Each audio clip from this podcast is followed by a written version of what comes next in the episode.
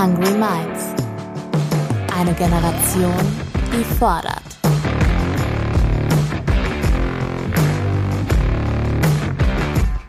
Mit und von Ronja Ebeling.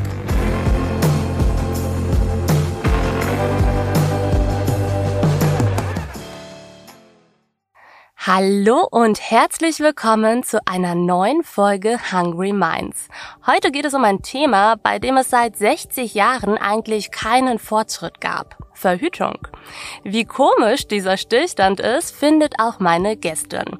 Schließlich ist in unserer global vernetzten und digitalen Welt so vieles möglich. Sogar ein Kurzurlaub im All. Also, wenn man zumindest das nötige Kleingeld hat.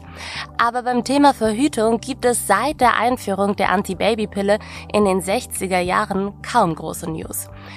In Deutschland nimmt jedenfalls noch die Hälfte der Frauen im Alter zwischen 18 und 49 Jahren nach wie vor die Antibabypille.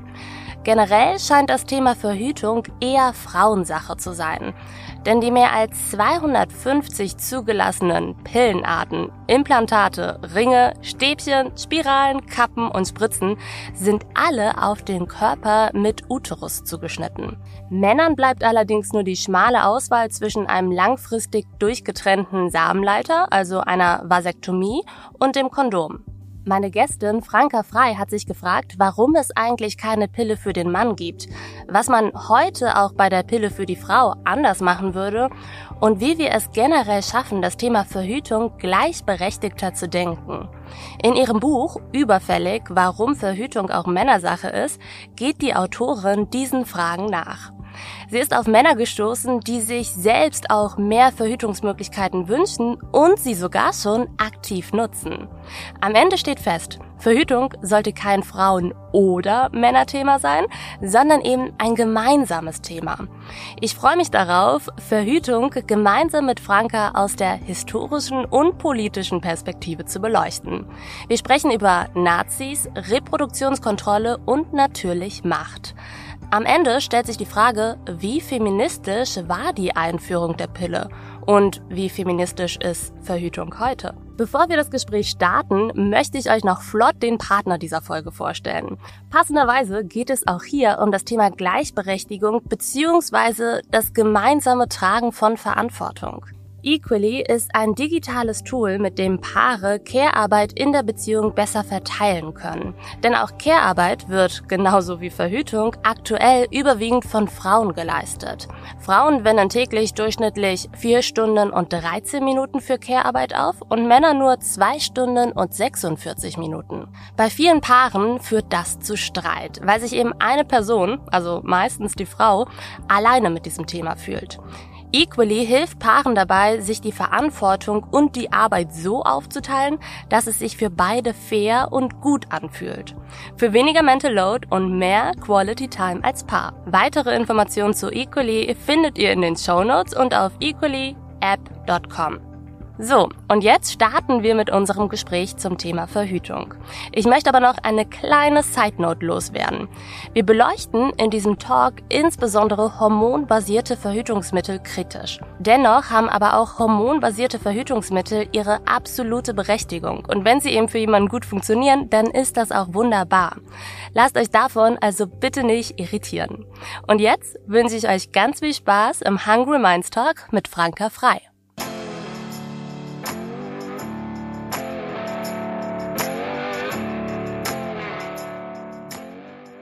Franka, ich bin voller Vorfreude auf diese Folge. Ich freue mich wirklich krass doll, dass du hier bist. Danke, dass du dir die Zeit nimmst, um über dein Buch zu sprechen.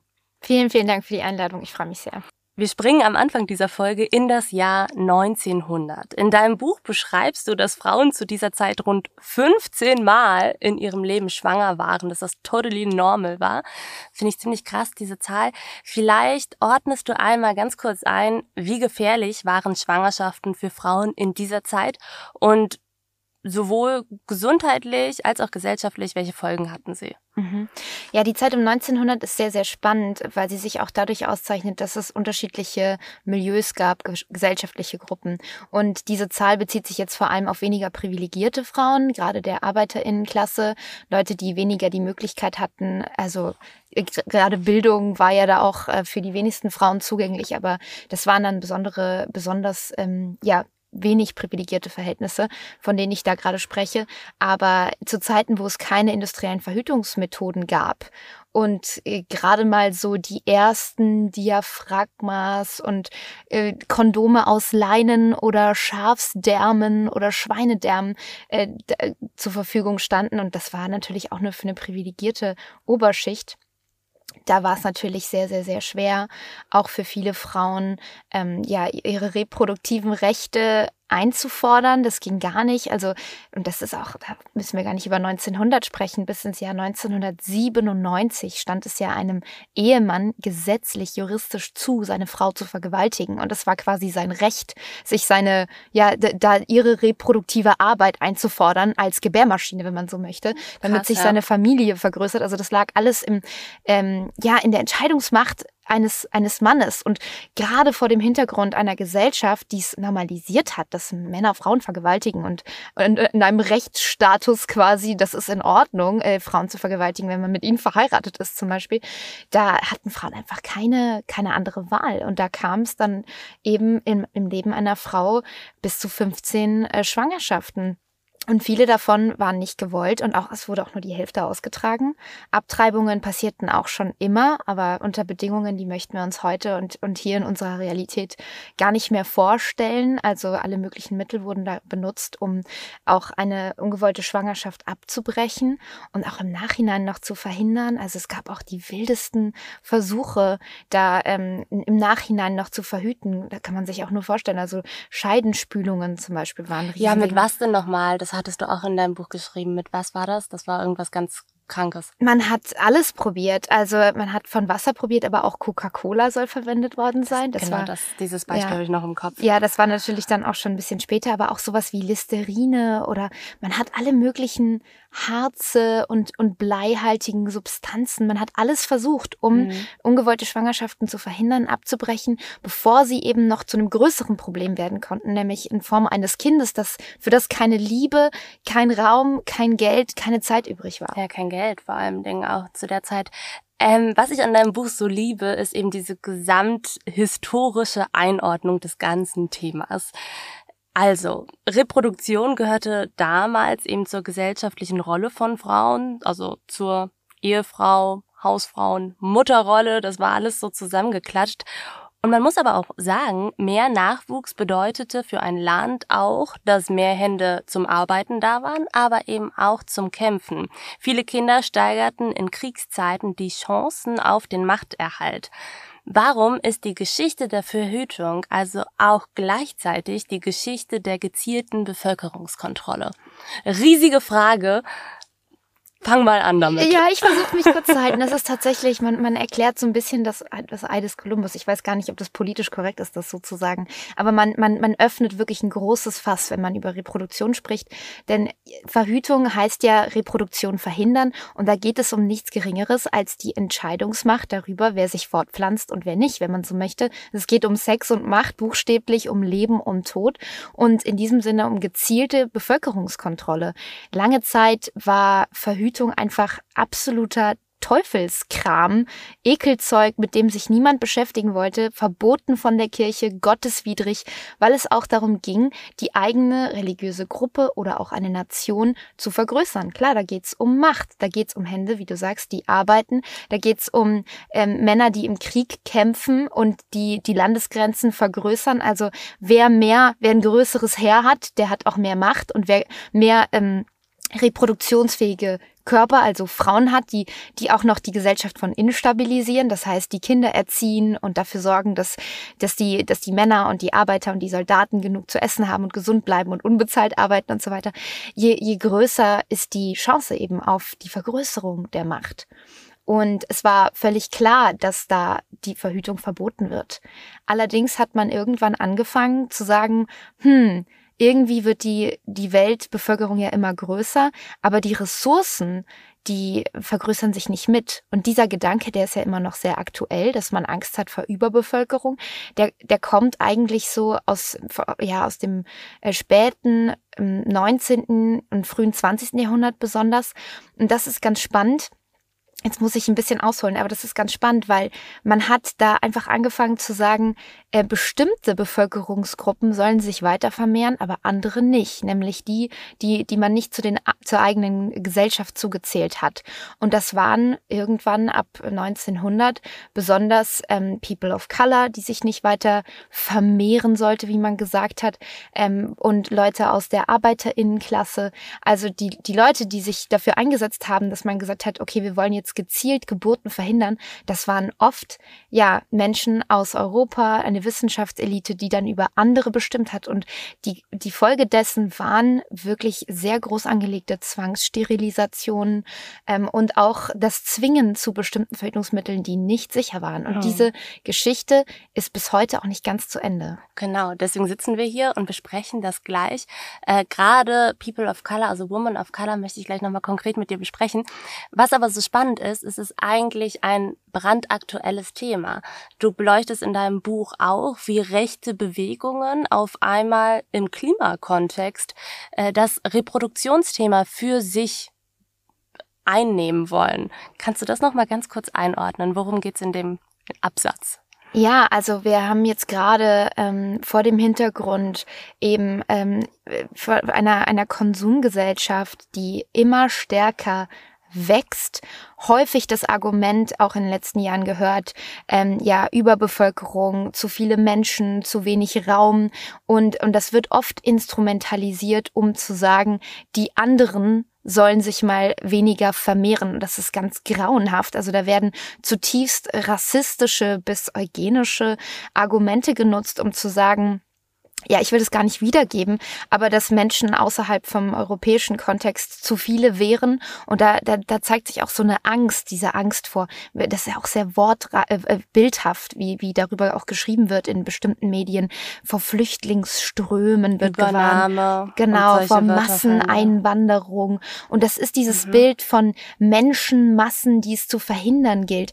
Und wir sehen bis heute, dass ähm, auch gerade Institutionen mit westlicher Gründungsgeschichte und teilweise auch mit eugenischen Hintergründen sich sehr stark dafür einsetzt, dass gerade Langzeitverhütungsmittel wie Implantate besonders im, ähm, ja, in afrikanischen Ländern zum Einsatz kommen. Also bei uns, sage ich jetzt mal, bei uns in Deutschland, so meine, deine Realität, ich gehe mal davon aus, du bist ähnlich aufgewachsen wie ich. Ich bin damit aufgewachsen, dass die Pille das Nonplusultra ist und die Pille ist so das erste Mittel zur Verhütung.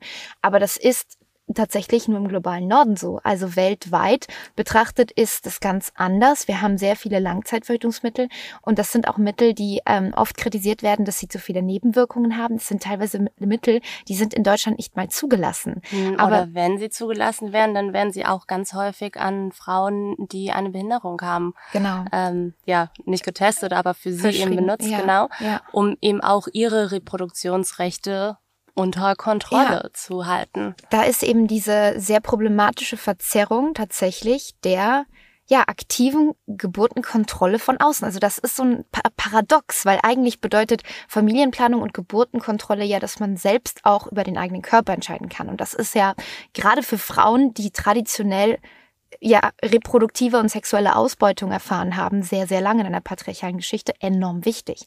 Und gleichzeitig gibt es aber auch die Geburtenkontrolle von außen, wo bestimmte Institutionen nach den eigenen politischen und wirtschaftlichen Bestreben entscheiden, diese Bevölkerungsgruppe soll wachsen und diese soll schrumpfen. Und das sehen wir auch jetzt wieder in Bezug auf aktuelle Bewegungen. Die Angst davor, dass das, dass das äh, christliche Abendland in Anführungsstrichen ausstürbe, die ist auch damit verbunden, dass man sagt, die, die weißen Frauen Ähm, bestimmte Frauen aus einer bestimmten Schicht, die kriegen zu wenig Kinder. 1,5 Kinder. Das reicht uns nicht. Wir sterben aus. Wir werden immer älter. Und das ist ein brandaktuelles Thema. Also mhm. gerade so die, das, das, das Streben danach, Bevölkerungsschichten, bestimmte gesellschaftliche Gruppen in eine Richtung zu lenken. Ähm, das, das geht ja auch mit der Idee zusammen, dass es überhaupt unterschiedliche Formen von Menschen gibt. Mhm. Also auch sowas wie Rassenhygiene oder Rassenlehre hat sehr stark die Geschichte der Geburtenkontrolle und auch die Geschichte der, der Verhütung geprägt. Ja, steigen wir mal da ein. Äh, inwiefern hatten denn schwarze und weiße Frauen früher unterschiedliche Reproduktionsrechte?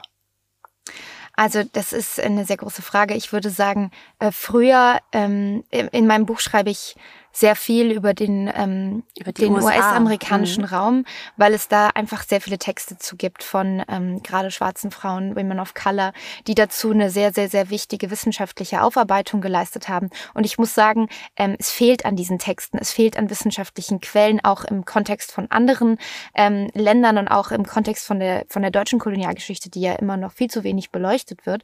Ähm, deswegen konnte ich mich nur darauf stützen, aber es ist sehr bezeichnend, was in den USA passierte. In der Kolonialisierung der Amerikas ging es den weißen SiedlerInnen darum, dass sich eine weiße Schicht dort an, an, an dort ansässig wird, dort ansiedelt und deswegen war es auch ganz wichtig zu sagen, okay, wir trennen die Menschen in Rassen, in Anführungsstrichen. Es gibt keine Rassen unter Menschen, das möchte ich hier betonen, aber man hatte damals diese Vorstellung, diese Idee und man hat Menschen in drei unterschiedliche, in Anführungsstrichen, Rassen unterteilt und hat gesagt, Weiße sollen dorthin, sollen sich vermehren, aber nur untereinander. Dann gibt es die indigene äh, Gesellschaft, äh, da wurde gesagt, die sollen ja, also da wurde Genozid, äh, ein Genozid durchgeführt, also sie sollen vertrieben werden, die sollen, die wurden bekämpft, ermordet und eben auch gezielt sterilisiert, damit sie sich nicht weiter in Klam äh, Anführungsstrichen vermehren, fortpflanzen. Und dann gab es noch eine dritte gesellschaftliche Gruppe, in die unterteilt wurde, und das waren die schwarzen Menschen, die ähm, ja im Zuge der Kolonialisierung des äh, transatlantischen Sklavenhandels in die Kolonien geschickt wurden, um dort Arbeit zu leisten. Und solange es Gesetze erlaubten, die Menschen auszubeuten als Sklavinnen, solange war es auch weißen ähm, Machthabenden ähm, ein ja ein, ein das Ziel, dass sich diese Menschen nach ihren eigenen Vorstellungen vermehren. Das ist ganz grauenhaft, aber man hat wirklich Menschen auch dazu gebracht, People of Color, Frauen of Color, ähm, gezielt Kinder zu bekommen, die dann weiter verkauft, äh, verkauft wurden als Sklavinnen. Und es gab sogar Zentren, es gab sogenannte Breeding Centers, Slave Breeding in Anführungsstrichen hat man durchgeführt. Also man hat Frauen vergewaltigt, geschwängert, damit sie arbeitsfähige Sklavinnen ähm, ja gebären, die verkauft werden können. Das ist das kann man sich heute gar nicht mehr vorstellen. Es geht auf jeden Fall unter die Haut. Was ich auch interessant fand, in den 60er Jahren sind Gesundheitszentren in den USA entstanden, die sich mit dem Familienplanungsprogrammen und kostenlosen Verhütungsmitteln besonders eben an schwarze Frauen gerichtet haben, um eben ihre Reproduktion, wie du eben auch sagst, einzudämmen. Und zeitgleich wurden viele unverheiratete weiße Schwangere in den bis in die 70er Jahre, hast du geschrieben, dazu gezwungen, Kinder gegen ihren Willen auszutragen und die sperrte man, also du hast sperrte mhm, geschrieben, mhm, sperrte man in Entbindungskliniken ein und dann ähm, wurden die Babys an anständige mhm. weiße Familien mhm. weitergegeben. Mhm.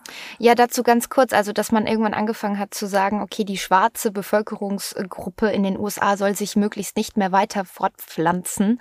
Äh, das kam daher, dass die Kolonialzeit offiziell zu Ende war, dass Menschen sich äh, immer mehr Rechte erkämpft haben, gesagt haben, sie möchten wählen und da blutig, also Bürgerkriege, ähm, ja, gekämpft, erkämpft haben und sich mehr Freiheiten und Chancengleichheit erkämpft haben. Und da kam das dann auf, dass man gesagt hat, oh, das sind aber besonders die Armen, das sind besonders die, die äh, rassifizierten Menschen, die eben zu viele Kinder haben. Und da, das ist dieses Bild der Welfare Mom, also die, die quasi in Anführungsstrichen ähm, auf den Staat, äh, auf den Kosten des, des Staates lebende äh, schwarze Frau, die, die nicht arbeitet und viel zu viele Kinder hat. Und ähnliche Narrative sehen wir auch bis heute, also heute im, ähm, im deutschsprachigen Kontext in Bezug auf migrantische auf Frauen und Familien. Also mhm. das, das ist absolut aktuell aktuell.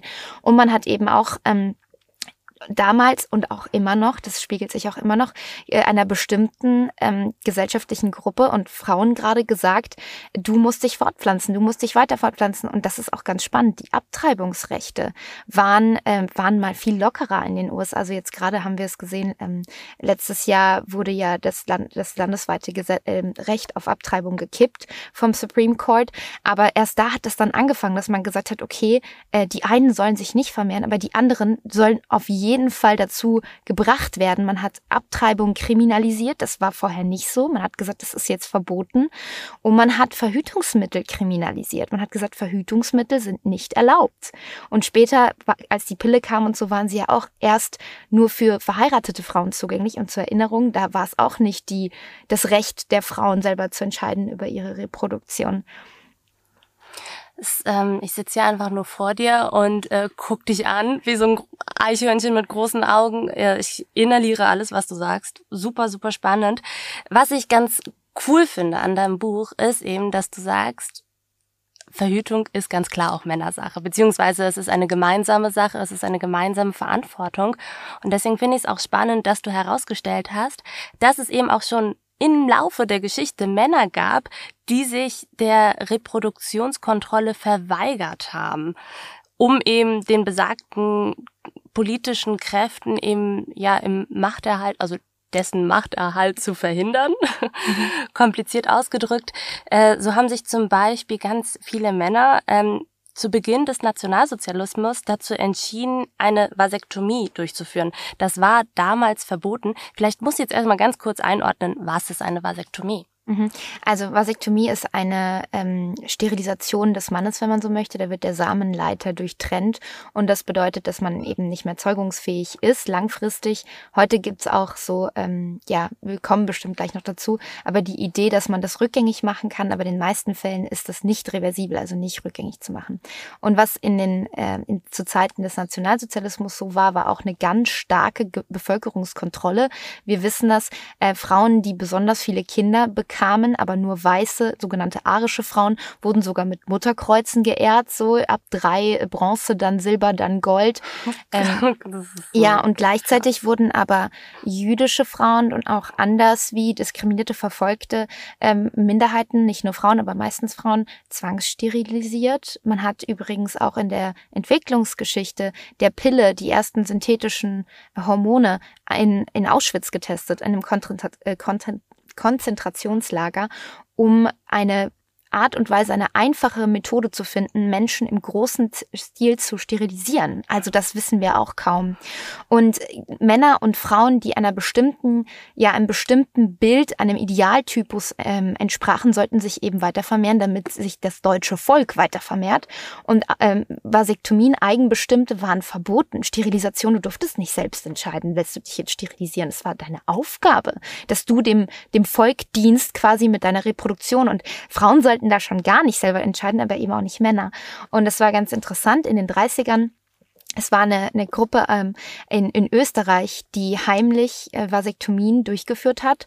Und äh, auch in Frankreich ist das passiert und da, da standen auch noch Leute vor Gericht und kamen ins Gefängnis, weil sie eigenbestimmte Vasektomien durchgeführt haben, damit sie nicht selber quasi Anteil nehmen mit ihrer, ja, mit ihren Kindern, äh, mit ihrer Reproduktion an einem System, das sie nicht unterstützen. Hm. Du hast es eben schon angeschnitten, dass der Nationalsozialismus also einen gewaltigen Anteil an der Antibabypille hat. Also da wurden ganze Forschungsgrundlagen erschaffen, eben mit dem Ziel, äh, Reproduktion zu kontrollieren. Und heute hat sich aber dieses Narrativ der Antibabypille ja als etwas total Positives durchgesetzt. Also man verbindet damit eher die Befreiung und Selbstbestimmung der Frau. Wie kann das denn sein, dass dieser historische Kontext so untergegangen ist? Naja, also es ist ja schon auch nicht zu bestreiten, dass Verhütung, gerade selbstbestimmte Verhütung für Frauen enorm wichtig ist. Mhm. Und wenn wir uns erinnern, so 19, 1900, davor, in Anführungsstrichen, äh, vor der Antibabypille, war alles schrecklicher. Das wird, deswegen wird die Pille auch ähm, als Geschenk Gottes äh, bezeichnet, Zitat Alice Schwarzer, weil eben davor äh, gab es überhaupt keine Möglichkeit und in einer Gesellschaft, in der Vergewaltigung normalisiert ist und Abtreibung kriminalisiert ist, ist die Pille wirklich das Kleinste kleinste Übel. Und ich glaube, dass ganz viele da gesagt haben, das ist eine riesige Befreiung, aber am Ende muss immer auch kontextualisiert werden, wie groß ist die Befreiung und was ist da eigentlich, äh, was steckt dahinter, die Befreiung vor was genau. Und es, äh, Verhütung könnte sehr viel nebenwirkungsärmer sein, sehr viel gesundheitsschonender und auch sehr viel ökologischer als die Pille. Darüber wird auch ganz wenig gesprochen, dass die Pille total der Umweltkiller ist. Mhm. Und trotzdem wird, wird aber immer wieder gesagt, das ist ganz wichtig. Das war einfach gesellschaftlich auch ganz, ganz wichtig. Aber wir sind, wir sind weiter als das. Das auf jeden Fall. Also ich will ja gar nicht bestreiten, dass es äh, wichtig ist. Auf jeden Fall bin ich voll bei dir. Aber ich denke mir halt so, come on. In der Schule gehen wir diesen Nationalsozialismus durch. Wir besprechen dieses Thema. Warum kommt denn dann zum Beispiel das Thema Verhütung nicht auch mit auf den Tisch? Warum beleuchtet man das nicht auch? Das ist doch, das ist doch ultra interessant. Ich habe dazu eine Textstelle aus deinem Buch rausgesucht und vielleicht kannst du sie einfach mal vorlesen. In den 30er Jahren fand der SS-Arzt Karl Klauberg heraus, dass sich durch synthetische Hormone die Menstruation verschieben ließ. 1942 wurde er nach Auschwitz-Birkenau geschickt, um dort möglichst viele Frauen mit seiner Methode zur operationslosen Massensterilisation unfruchtbar zu machen. Bis zum Kriegsende führte er schmerzhafte bis tödliche Experimente an Hunderten von Menschen durch. Auch der erste Forscher, dem es gelang, Östrogen, Progesteron und Testosteron zu isolieren, war ein bekennender Nationalsozialist. Adolf Butenandt trat 1938 der NSDAP bei. Im folgenden Jahr erhielt er für sein Tun den Nobelpreis für Chemie. Ohne seine Ergebnisse wäre es gut 20 Jahre später niemals zur Entwicklung der ersten Antibabypille gekommen.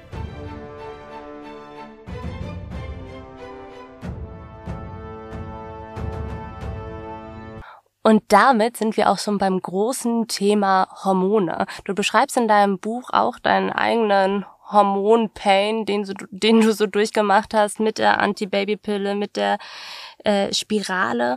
In den 60er Jahren, als die Antibabypille äh, rauskam, hat man das ja als etwas eher Positives bezeichnet und hat sich eben nicht so Gedanken um die Hormone gemacht.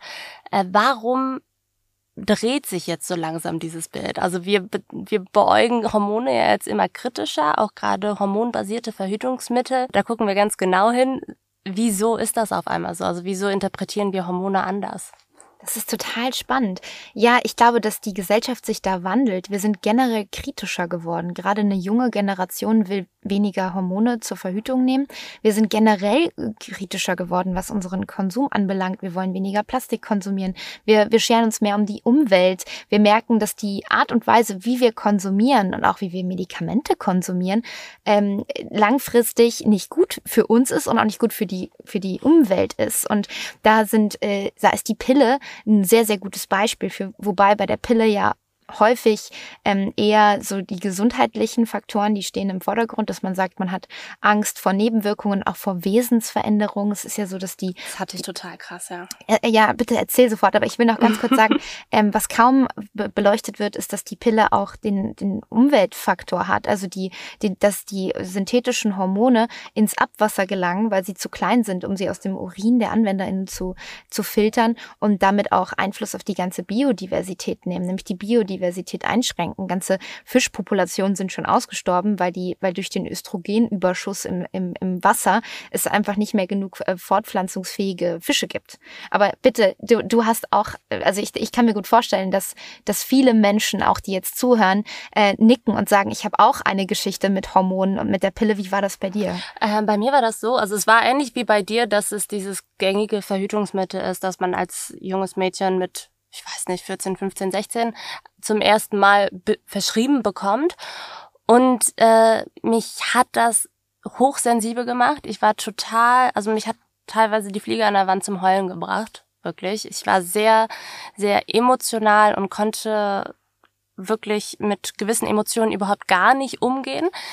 Und ich dachte damals, und so dachte das eben auch meine Mutter zum Beispiel, mit ihr habe ich da auch drüber gesprochen, ja gut, es ist normal, dass du in dem Alter vielleicht emotional an dem einen oder anderen Tag ein bisschen verwirrt bist. So, Pubertät generell ist sowieso eine hormonaufgeladene Zeit. Als ich die dann aber abgesetzt habe, war es so, als würde ich, als würde der Nebel wegfallen. Als würde ich quasi die, eine verschmierte Brille abnehmen. Ich war auf einmal so klar in meiner emotionalen Wahrnehmung. Und ähm, das, das fand ich richtig, richtig heftig, muss ich sagen. Ich finde es auch wirklich fast schon erschreckend, besorgniserregend, mit welcher Selbstverständlichkeit die Pille verschrieben wird. Und also Millionen, hunderte Millionen von Frauen und gerade Frauen in, in entscheidenden äh, Entwicklungsphasen wie der Pubertät auf so ein Mittel gesetzt wird, wo nicht mal abschließend genau geklärt ist, was macht es eigentlich mit der Psyche. Also wir haben viele Hinweise darauf, dass es problematische Nebenwirkungen geben könnte. Auch so Gehirnscans von PillenanwenderInnen sehen ganz anders aus als von Frauen, die nicht die Pille nehmen. Und trotzdem, und auch das, die, die Zusammenhänge zu Demenzrisiko oder mhm. Alzheimer sind wirklich nicht erforscht, kaum erforscht. Das heißt so, das müsste man dringend mal erforschen, aber das ist einfach schlichtweg nicht so. Und trotzdem wird die Pille verschrieben. Und das ist auch wieder, da sind wir wieder bei dem, bei der feministischen, bei, der, bei dem feministischen Anstrich der Pille, der verhindert auch, dass wir die Pille hinterfragen. Weil wir sagen, oh Gott, Gott, wir wollen auf keinen Fall die Pille wieder verlieren, weil die davor war es viel schrecklicher und deswegen äh, darf die Pille auf keinen Fall kritisiert werden. Gerade eine ältere Generation sitzt mhm. da viel dran.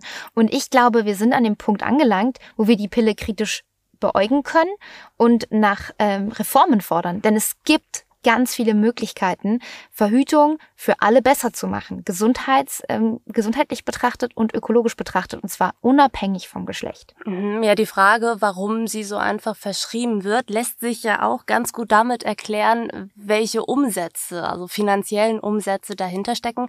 Was verdienen Pharmakonzerne so an der Antibabypille?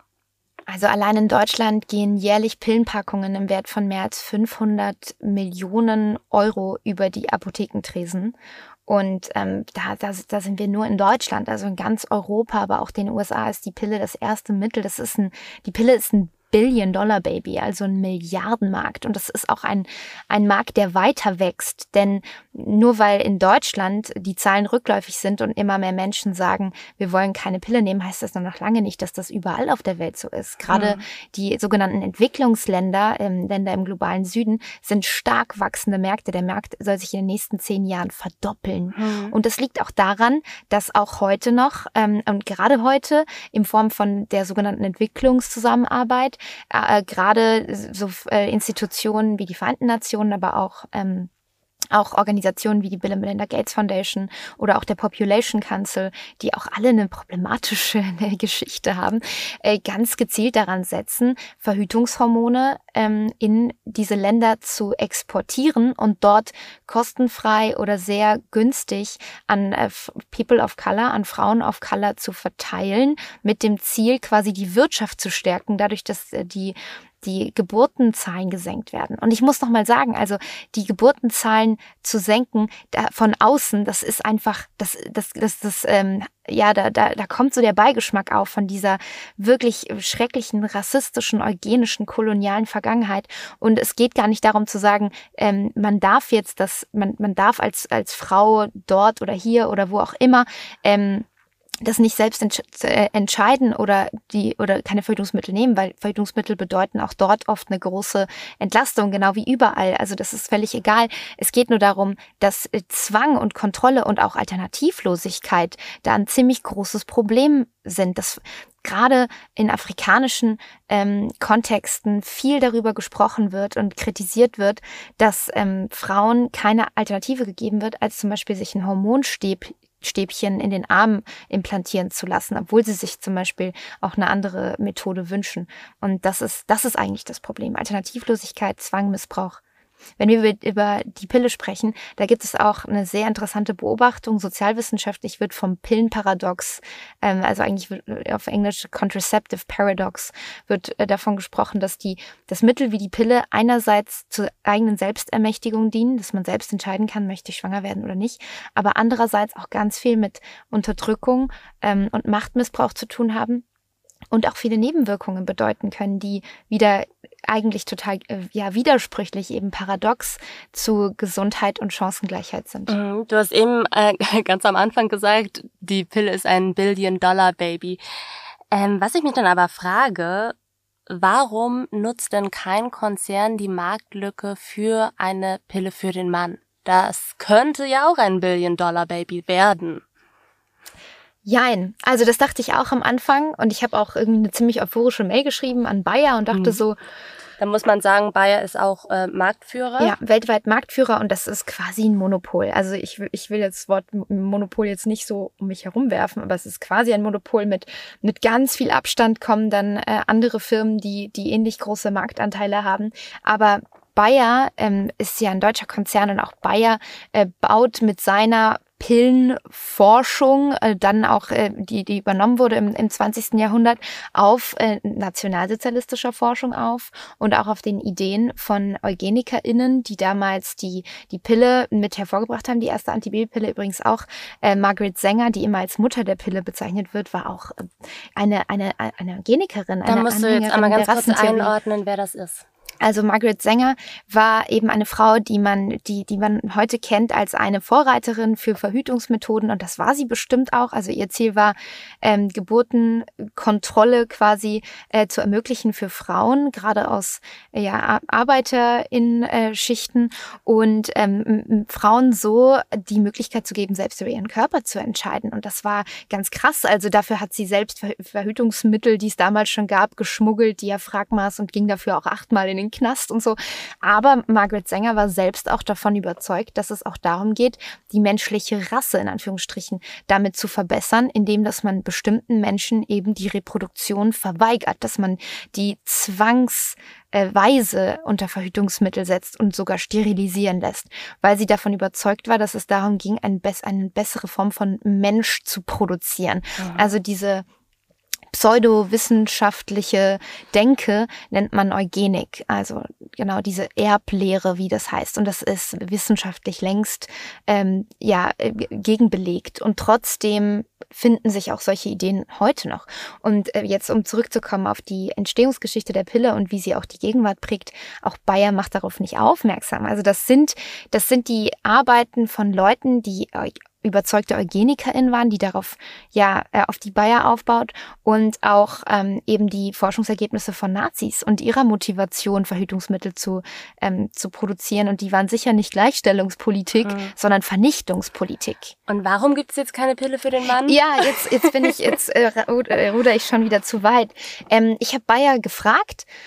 Wie sieht's aus? Äh, warum seid ihr denn nicht als größter Hersteller von Verhütungsmethoden an der Forschung von einer Verhütungsmethode für den Mann beteiligt. Die sind ausgestiegen. Also die waren mal beteiligt und haben dann aber gesagt, nö, das, ähm, das äh, passt nicht zu unserer Unternehmenspolitik. Es lohnt sich auch nicht, haben Sie Es gesagt, lohnt ne? sich nicht. Also es hieß, es lohnt sich nicht ähm, in der Mail, die ich bekommen habe, weil nämlich die Forschungsergebnisse bisher nur eine sehr anwenderunfreundliche Methode hervorgebracht haben. Und das ist ganz spannend, denn es gibt wahnsinnig viele unterschiedliche Forschungsansätze für Pille, Gel, Spritze, hormonell, nicht hormonell. Alles Mögliche war schon in der Überlegung und vieles davon auch schon klinisch getestet. Und trotzdem hat man sich in der Mail, die an mich kam, nur über eine Methode ähm, ja geäußert und das ist eine zugegeben super unpraktische Art, nämlich eine Kombination aus Spritze für den Po und Gel für die Schultern. Und da habe ich auch gedacht, hey, man kann es sich ja auch mit Absicht kompliziert machen. Die haben gesagt, das ist zu anwenderunfreundlich, das will niemand machen und deswegen haben wir gemerkt, das lohnt sich nicht. Aber klar, es lohnt sich auch nicht, weil solche klinischen Studien kosten wahnsinnig viel Geld. Und als die Pille entwickelt wurde, da sind wir noch gar nicht zu gekommen, aber auch an Frauen aus Puerto Rico, an, an rassifizierten Frauen, die bei Nebenwirkungen nicht ernst genommen wurden. Mhm. Da hat man einfach 100 Frauen irgend so eine hochdosierte Pille gegeben, hat gesagt, funktioniert, passt und hat hat einfach das alles ignoriert, was da an Nebenwirkungen war und hat gesagt, reicht. Weil ähm, man eben gesagt hat, dass schwarze Frauen keinen Schmerz empfinden können oder nicht so ja. schmerzempfindlich sind und das kriegen sie ja heute auch noch zu hören ja. in manchen Praxen, ja. manchen Arztpraxen. Ja, oder das, äh, die wurden einfach auch nicht ernst genommen, wurden mhm. als Märchentanten dargestellt. Und auch in der, in der ersten klinischen Studie zur Antibabypille in den Ende der 50er soll eine Frau ums Leben gekommen sein, von wegen, was, was jetzt alles als zum Studienabbruch schon führt.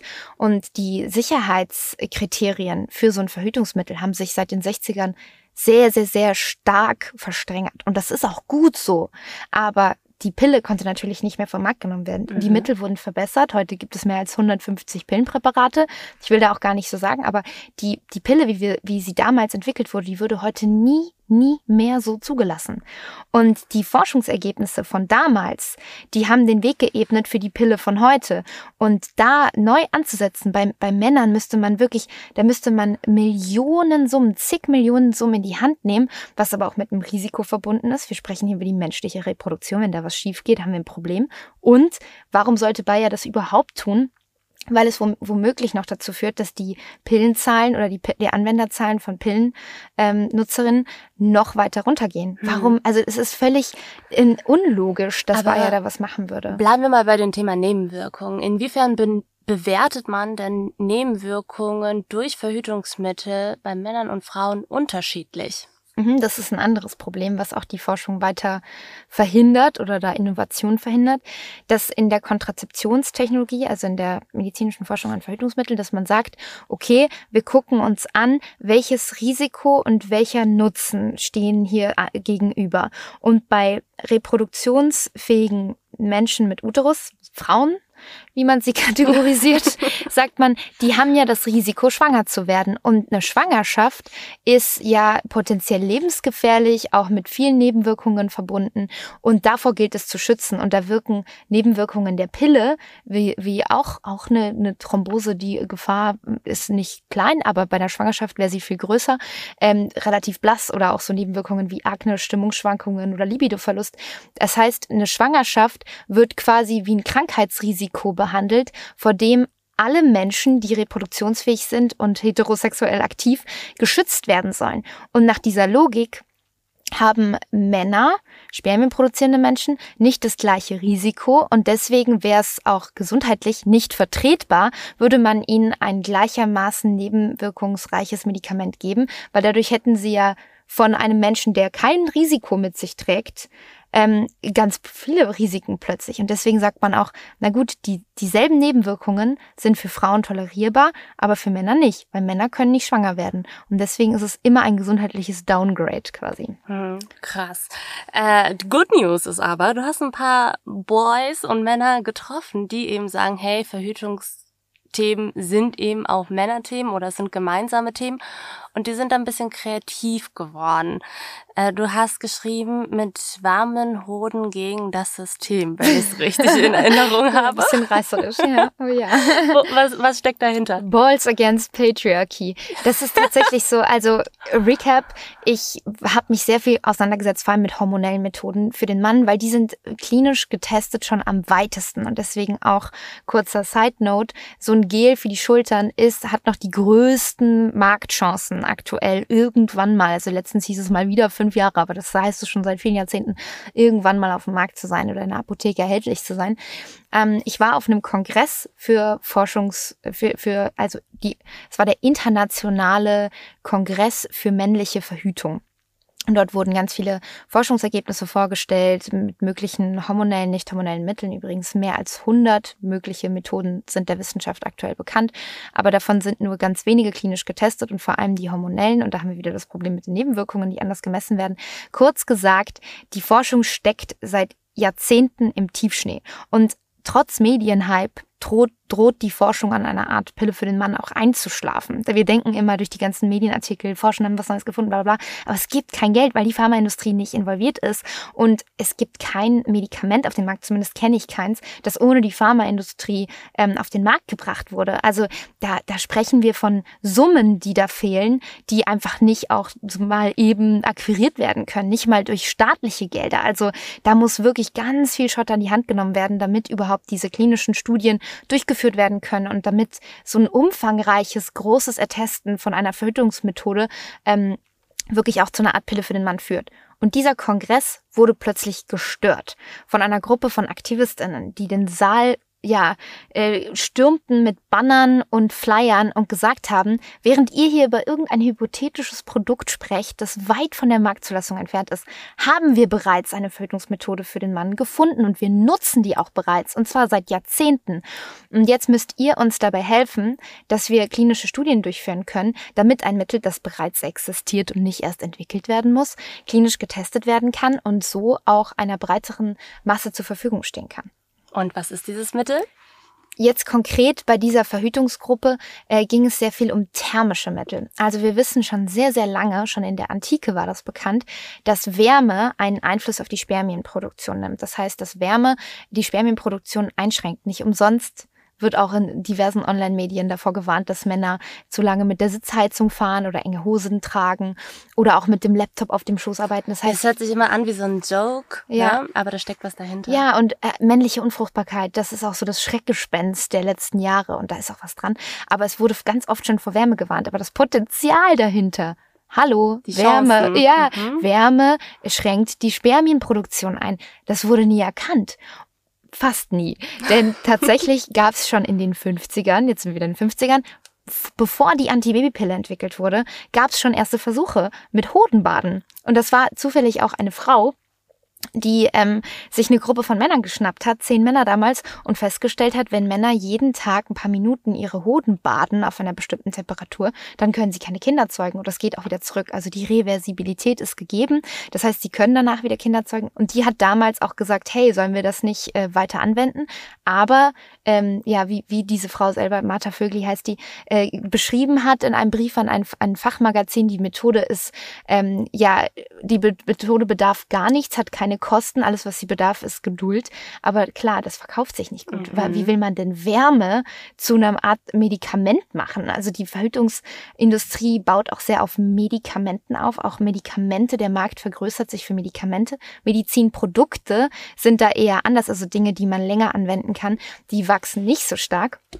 Und deswegen ähm, ist es auch an, an also für für die Pharmaindustrie hat es kein ähm, ja, hat es keinen keinen Nutzen, in Wärme zur Verhütung zu, zu investieren. Die Methode, die diese AktivistInnen gefunden haben, basiert auf nichts weiter als Körperwärme. Also da muss man gar nicht mal die Hoden in warmem Wasser baden oder so, sondern die tragen einfach nur einen Ring um Penis und Hoden und durch diesen Ring werden die Hoden näher an den Körper gedrückt und dadurch erwärmen sich die Hoden auf Körpertemperatur, rund ein Grad, und das reicht aus, damit langfristig keine Spermien mehr gebildet werden. Also es ist ein einfacher Mechanismus und dazu braucht man nichts mehr als einen Silikonring. Hm. Spannend, ne? Und dann macht es auch auf einmal Sinn, dass die Hoden quasi verhältnismäßig weit vom Körper weg sind, mhm. um eben diese Temperatur zu regulieren. Genau, das ist quasi evolutionsbiologisch sind das die Optimalverhältnisse ja. für Reproduktion. Aber so ähnlich wie es halt auch evolutionsbiologisch die Optimalverhältnisse für Reproduktion ausmacht, dass Menschen mit Uterus jeden Monat menstruieren, einen Eisprung haben und auch das wird großflächig unterdrückt mit synthetischen Hormonen. Und statt dieser synthetischen Hormone könnte man auch auf Wärme setzen. Das wäre gesundheits, äh, weniger gesundheitsschädlich und ökologisch auch sinnvoll. Hm. Ähm, was glaubst du, wie wird sich dieser Ring, dieser Silikonring, es hört sich so simpel an, entwickeln? Gibt es da Chancen, dass sich das vielleicht tatsächlich durchsetzt? Ähm, das ist eine gute, gute Frage. Also nach diesem, äh, nach diesem, nach diesem Treffen in Paris habe ich mich mit einem der Verhütungsaktivisten zusammengetan und habe ihn so ein bisschen begleitet. Und der hat tatsächlich in den letzten Monaten, in denen ich das Buch geschrieben habe, ähm, alle möglichen Leute, Institutionen, politische AkteurInnen, Vereine angeschrieben, angehauen, gesagt, wir brauchen eure Hilfe, wir brauchen Gelder und Unterstützung. Und tatsächlich hat das jetzt, der hat mich vor zwei Wochen angerufen und er hat geweint vor Freude, weil der hat wirklich ein hartes Jahr hinter sich mit, mit ganz vielen knallenden Türen und irgendwelchen Decken, an die er geklopft hat und verschlossene Türen, ähm, und hat gesagt, es hat jemand aus den USA eine, eine Initiative, spendet jetzt 300.000 Euro und damit, das reicht nämlich schon aus, dass klinische Studien durchgeführt werden können, weil es dieses Mittel eben schon gibt. Mhm. Und jetzt äh, werden quasi klinische Studien geplant für diesen Verhütungsring aus Silikon, der nennt sich Androswitch. Den kann man aber jetzt auch schon kaufen. Tatsächlich aber nicht offiziell als Verhütungsmittel, sondern als Kunstgegenstand. weil um ein Verhütungsmittel zu verkaufen, müsste ein Produkt zertifiziert sein nach EU-Richtlinien, super strenge Zulassungskriterien. Also anders gesagt, das Ding müsste vom TÜV geprüft werden und das, deswegen ist es rechtlich nicht erlaubt zu sagen, ich habe ein Verhütungsmittel. Aber man darf es verkaufen als etwas anderes und man darf Menschen auch dazu beraten und denen Informationen dazu geben, wie man dieses Mittel anwenden kann, sodass eventuell die Zeugungsfähigkeit aussetzt. Okay, spannend. Du schickst mir einen Link und ich pack den einfach mal in die Show Notes, damit sich Leute diesen Kunstgegenstand ja. nochmal genau angucken können. Ja. Franka, ich fürchte, wir müssen an dieser Stelle zu einem Ende kommen.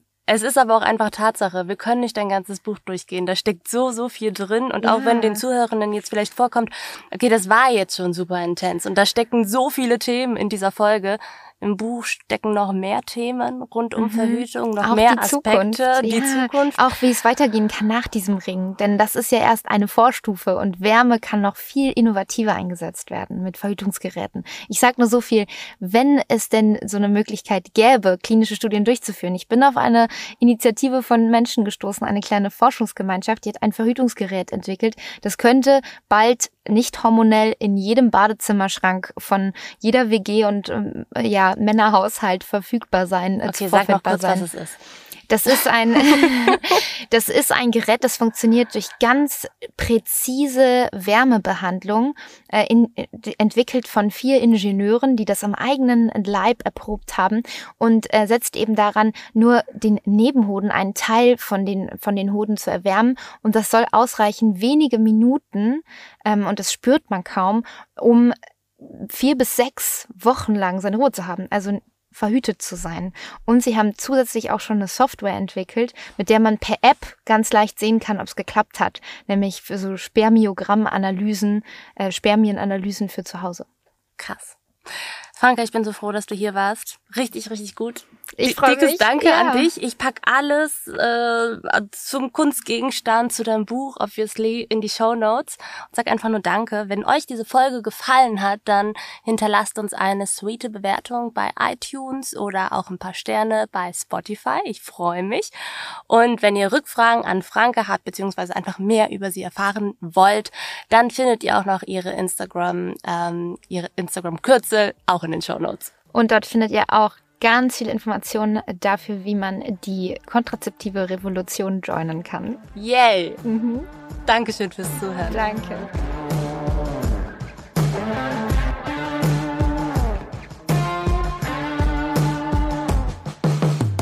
Stay hungry.